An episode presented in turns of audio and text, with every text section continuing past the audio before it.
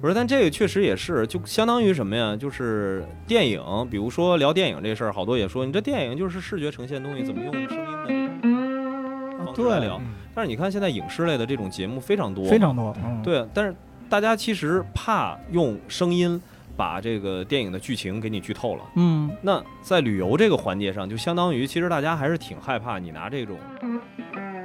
视频啊、照片啊，提前把我要去到那个目的地的这个这种感受帮我给剧透了。其实他俩是一样的，对，一样。的，对，嗯，所以我觉得其实声音还是特别适合用旅游这样的方式来做的。对对对对对，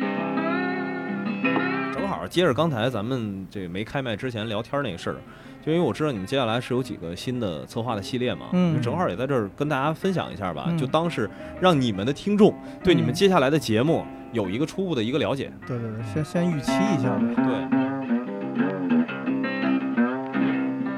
一个就是会有一个体育之城系列，就是专门聊体育的这个话题。和体育有关，但是说啊不会聊纯体育。这个话题大概是什么形式呢？就比如说每个城市啊，当然不是说每个城市，大多数城市会有一个它自己比较大的一个体育馆，会有一些当地的球迷文化。那我以这个体育馆为核心，比如说那个北京呢，我可能就聊工体或者五棵松。工体就是足球文化嘛，然后五嗯棵松是篮球文化，然后以它为点，我先说说它本身的历史是什么呀，然后它本身有一些什么样的故事啊，包括我们之间自己，我跟这个体育馆之间的故事，我有没有在这儿看过球，嗯，然后